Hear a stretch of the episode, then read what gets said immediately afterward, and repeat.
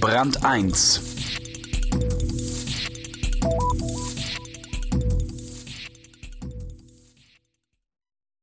Das sind in Deutschland keine Einzelfälle. Selbstständige mit so geringem Verdienst, dass sie sich arbeitslos melden, weil sie die privaten Versicherungsbeiträge nicht mehr aufbringen können. Ein Zuschuss wäre für den Staat billiger, aber den soll es nicht geben. Im folgenden Artikel geht es um unterschiedliche Versicherungsmodelle und um ein altes Missverständnis. Das Märchen von den Parasiten.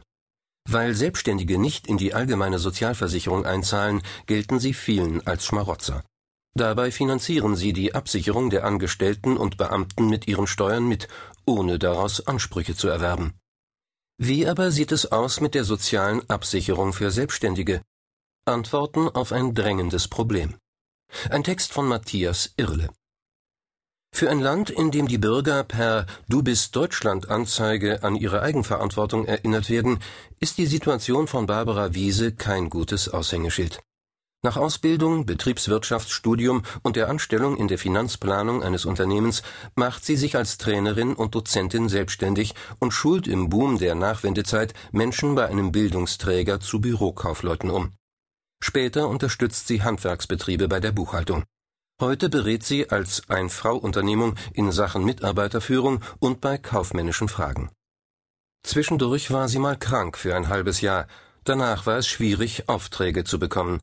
Auch heute muss sie um jeden noch so kleinen Kunden kämpfen. Ich würde gerne aus dieser Selbstständigkeit raus, sagt sie. Die Betonung liegt auf diese. Wiese träumt nicht von einer Anstellung. Sie liebt die Freiheit, die Selbstbestimmtheit. Zwar ist die 46-Jährige freiwillig gesetzlich krankenversichert, außerdem hat sie zwei kleine private Rentenversicherungen.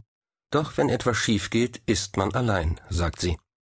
Eine erneute längere Krankheit würde sie wegen des Verdienstausfalls finanziell kaum überstehen. Die Zukunftsperspektive ist auch nicht rosig.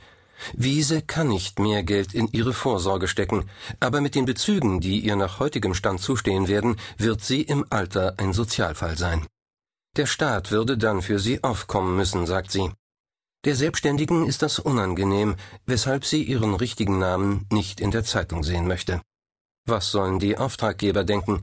Wer arbeitet schon gern mit Sozialschmarotzern zusammen? Dabei ist es ganz anders. Die Angestellten liegen den Selbstständigen auf der Tasche. Gut 40 Prozent der Sozialversicherungshaushalte werden schon heute mit Steuern finanziert. Leistungen aus diesen Systemen erhalten aber nur Menschen, die als Angestellte pflichtversichert oder als Selbstständige dort freiwillig versichert sind. Steuern indes bezahlen alle, darunter